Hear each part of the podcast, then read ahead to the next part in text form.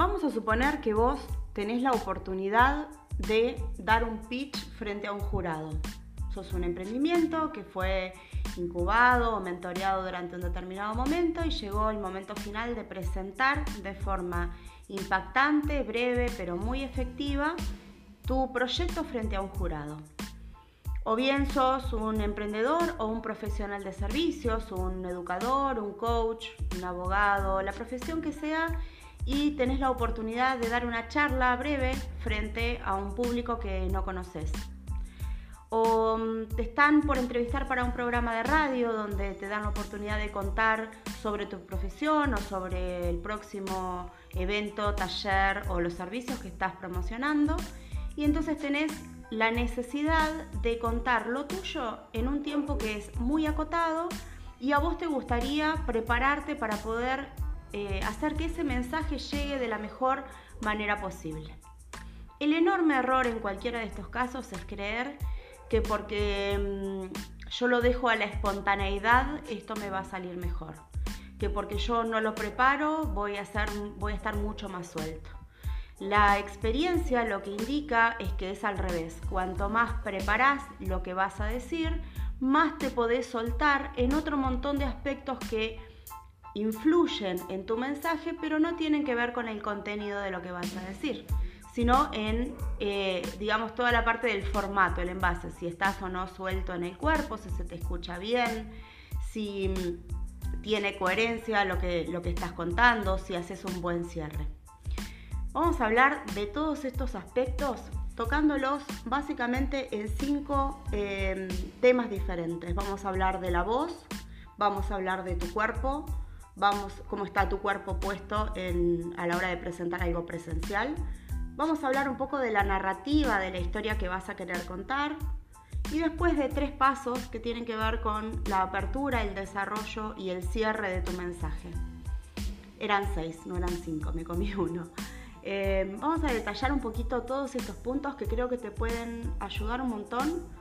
Eh, y son temas justo en estas últimas semanas en las que he venido trabajando muy intensamente con distintos emprendedores que tienen que pitchear o con distintos profesionales que tienen desafíos como los que te conté al principio.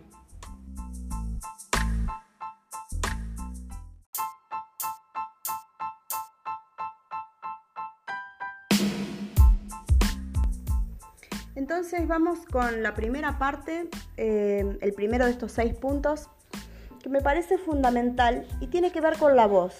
La voz que proyectamos, la voz que obviamente es la que nos va a estar haciendo de canal a la hora de transmitir el mensaje que preparamos, ¿no?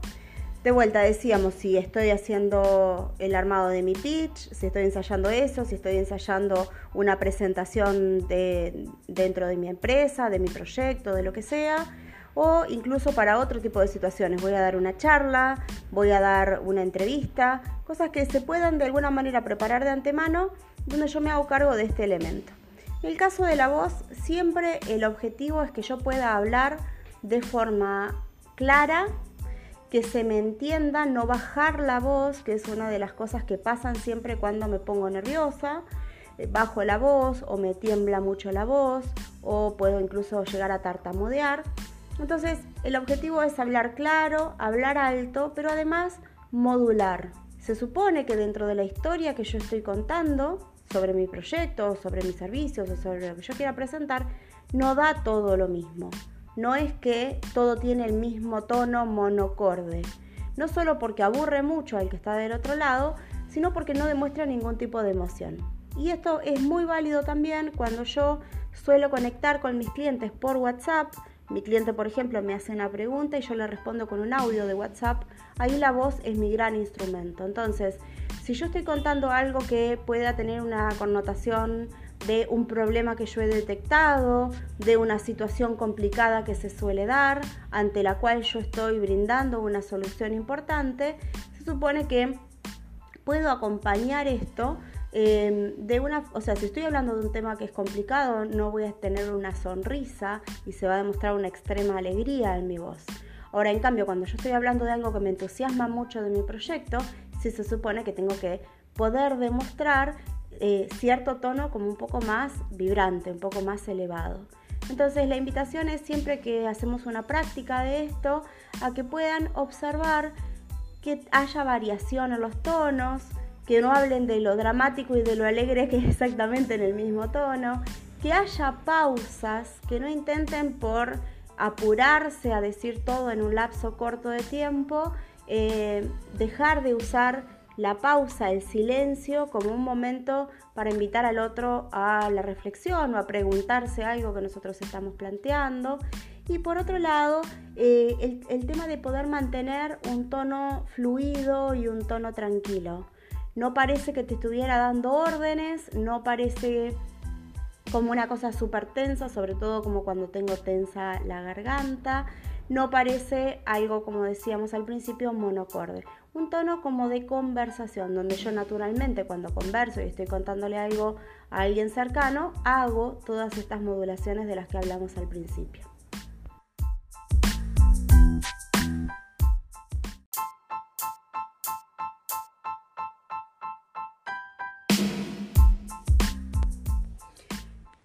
Tercer punto sería lo que llamo la narrativa, ¿no? Que es ya meternos con el armado de tu historia, es decir, no tanto el eh, cuerpo, la voz, como veíamos antes, sino a la hora de, darle una secuencia a la información que vas a estar transmitiendo, ya sea una charla, ya sea tu pitch, ya sea lo que vos querés transmitir eh, como tu presentación en un, en un, programa de radio, una entrevista, en lo que sea.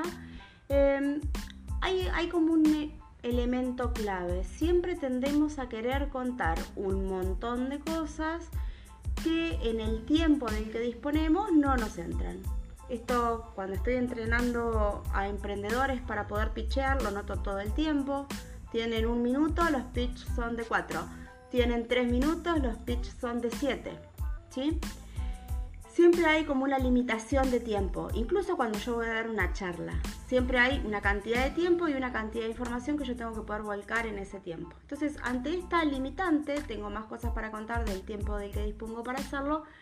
Lo primero que tengo que tener en cuenta es que cada elemento que yo decido introducir a la historia tiene que tener, tiene como que ganarse su lugar allí, ¿no?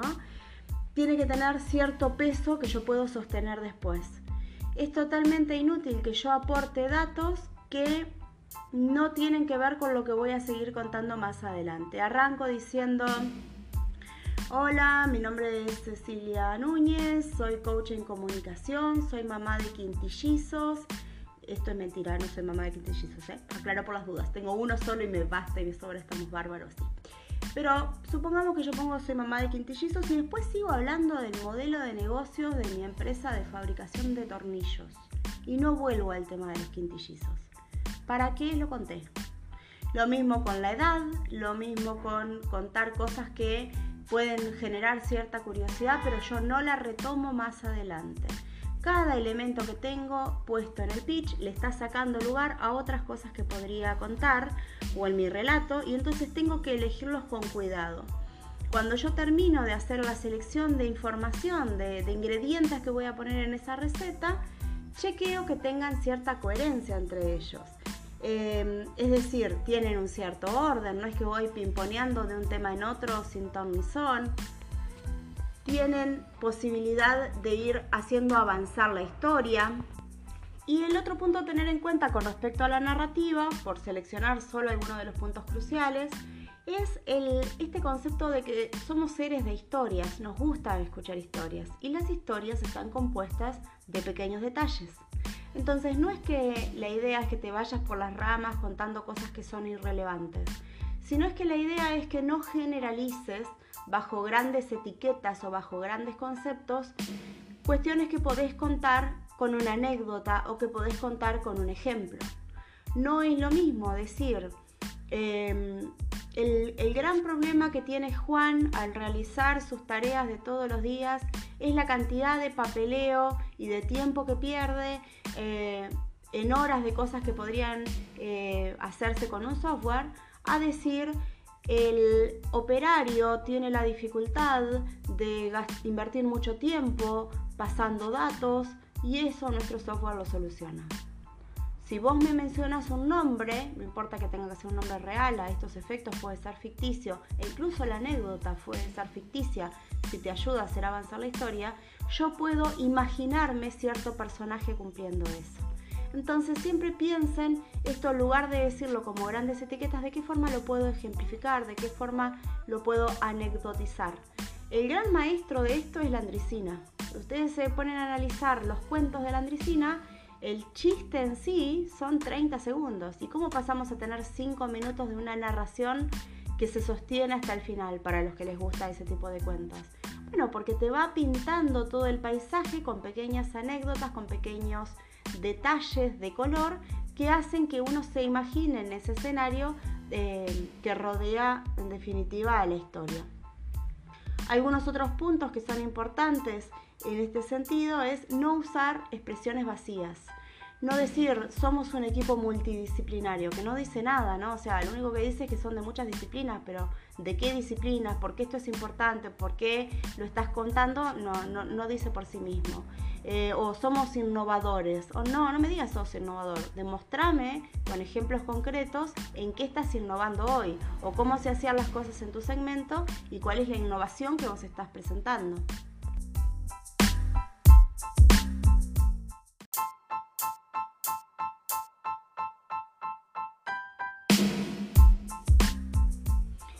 Y por último, así como hablamos de la narrativa, chequemos un poquito qué pasa con la estructura de lo que yo estoy contando. En el caso de un pitch, hay una estructura base sobre la que uno trabaja que es un inicio con ciertas características, un inicio o apertura, un desarrollo y un cierre.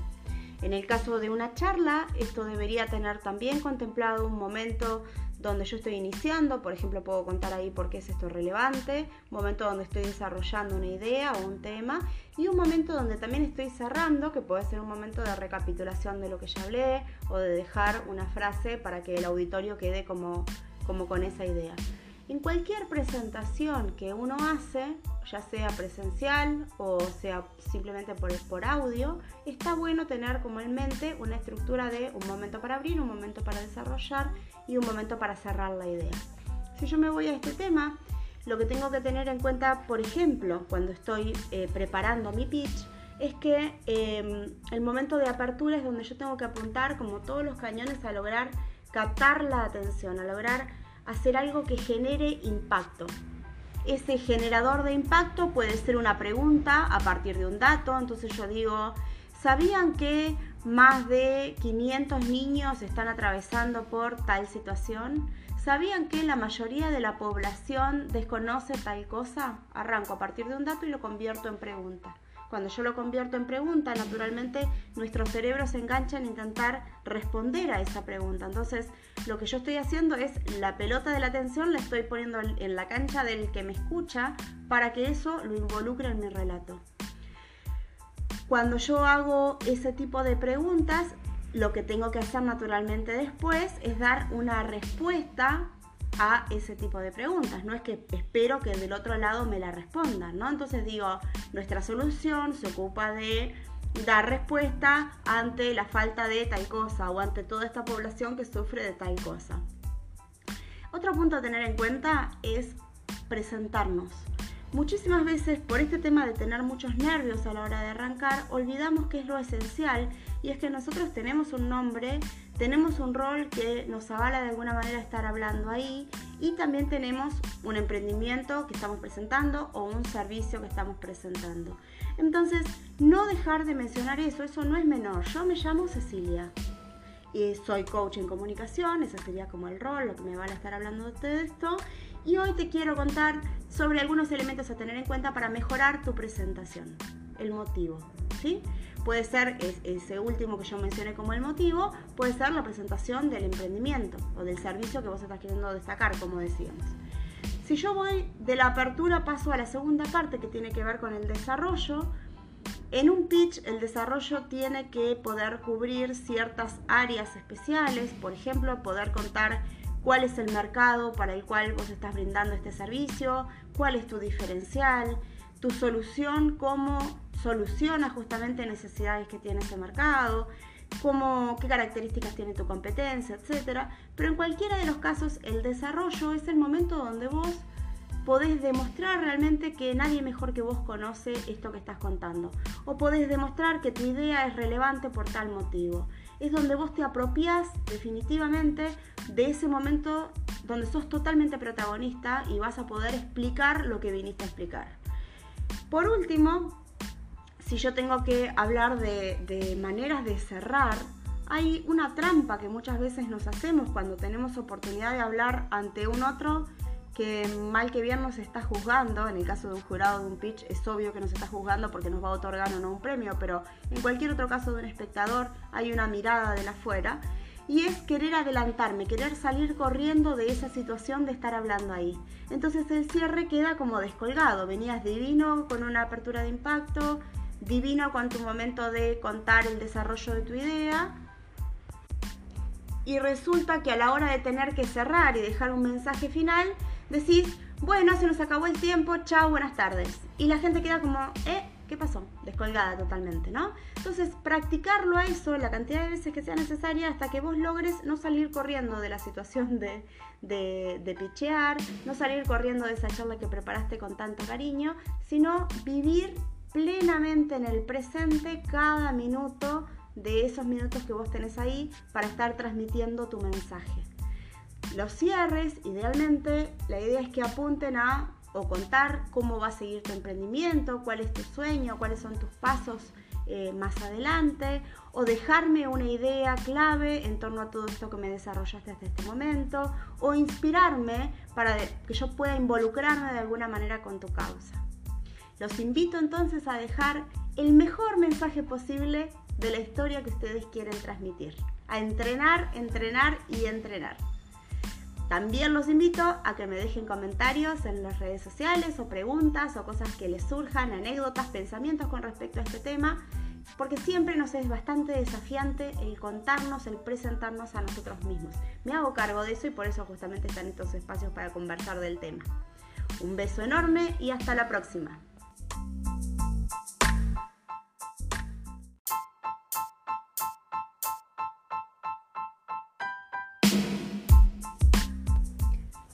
Como está el punto de la voz, en cualquier presentación donde a mí se me vea el cuerpo entero o parte del cuerpo, el cuerpo en sí es otro gran transmisor mediante los gestos, mediante los movimientos de mis manos, mediante los gestos de mi cara, es otro gran transmisor del mensaje que yo quiero dar. Esto es especialmente útil, como decíamos, si estoy haciendo un pitch, si estoy haciendo una presentación dentro de mi empresa, del nuevo proyecto, o como parte de un equipo de ventas, si estoy haciendo una entrevista en tele. Y en cuanto al cuerpo hay un par de cosas que son esenciales tener en cuenta. Es tan dañino mantenerse duro como una momia como mantenerse bamboleante como esos muñecos que reciben aire desde abajo y están anunciando las gomerías o cosas así, que se mueven y se sacuden para todos lados, ¿no? Lo que nosotros buscamos siempre cuando queremos transmitir este mensaje es que el cuerpo ayude al mensaje y no sea un gran distractor. Y esto se entrena no solo con ejercicios corporales, por ejemplo, respirando previo al momento de dar esta presentación, de abrir una charla, de, de, mm, pichear incluso, sino eh, entrenando a la hora de ensayar, no desde la sillita con un papel y un lápiz, sino poniéndole el cuerpo al tema, parándome como me pararía frente a una presentación y eh, largando mi mensaje desde ahí. Ahí de vuelta es especialmente útil la posibilidad no solo de tener un feedback de afuera, sino incluso de filmarme mientras estoy entrenando esto para después poder corregir las cosas que me gustaría, ¿no? La idea es que si yo estoy, por ejemplo, frente a un grupo de gente presentando algo, un grupo de alumnos, un grupo de asistentes, un grupo de jurado, un grupo de colegas, me pueda hacer, siempre y cuando el espacio lo permita, cierta, eh, cierto traslado de mi cuerpo.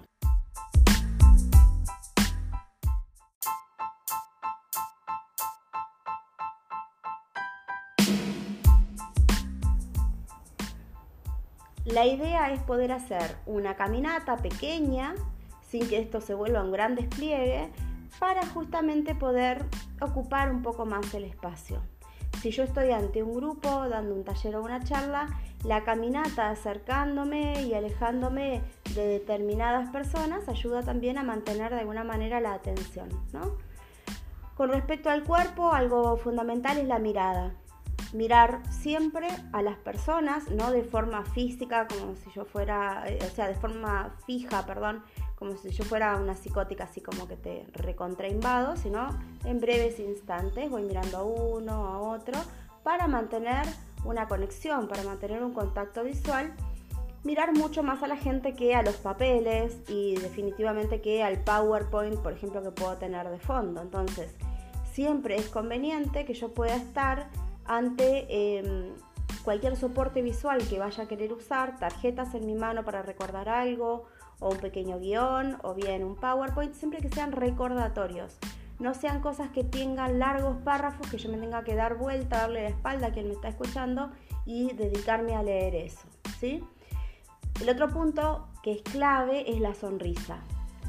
Esto tiene que ver con que muchas veces cuando nos ponemos nerviosos el cuerpo tiende a tensarse muchísimo y sonreímos muy poco y parece que estuviéramos en un funeral diciendo cosas que se supone que nos entusiasman o nos eh, o nos alegran mucho, pero tu cara no se entera. ¿no? Entonces, de vuelta, cuando lo decimos practicar las sonrisas para que después, no, no para fingir un papel, sino para que el cuerpo se vaya de alguna manera flexibilizando, ahondando y salga el movimiento gestual mucho más natural.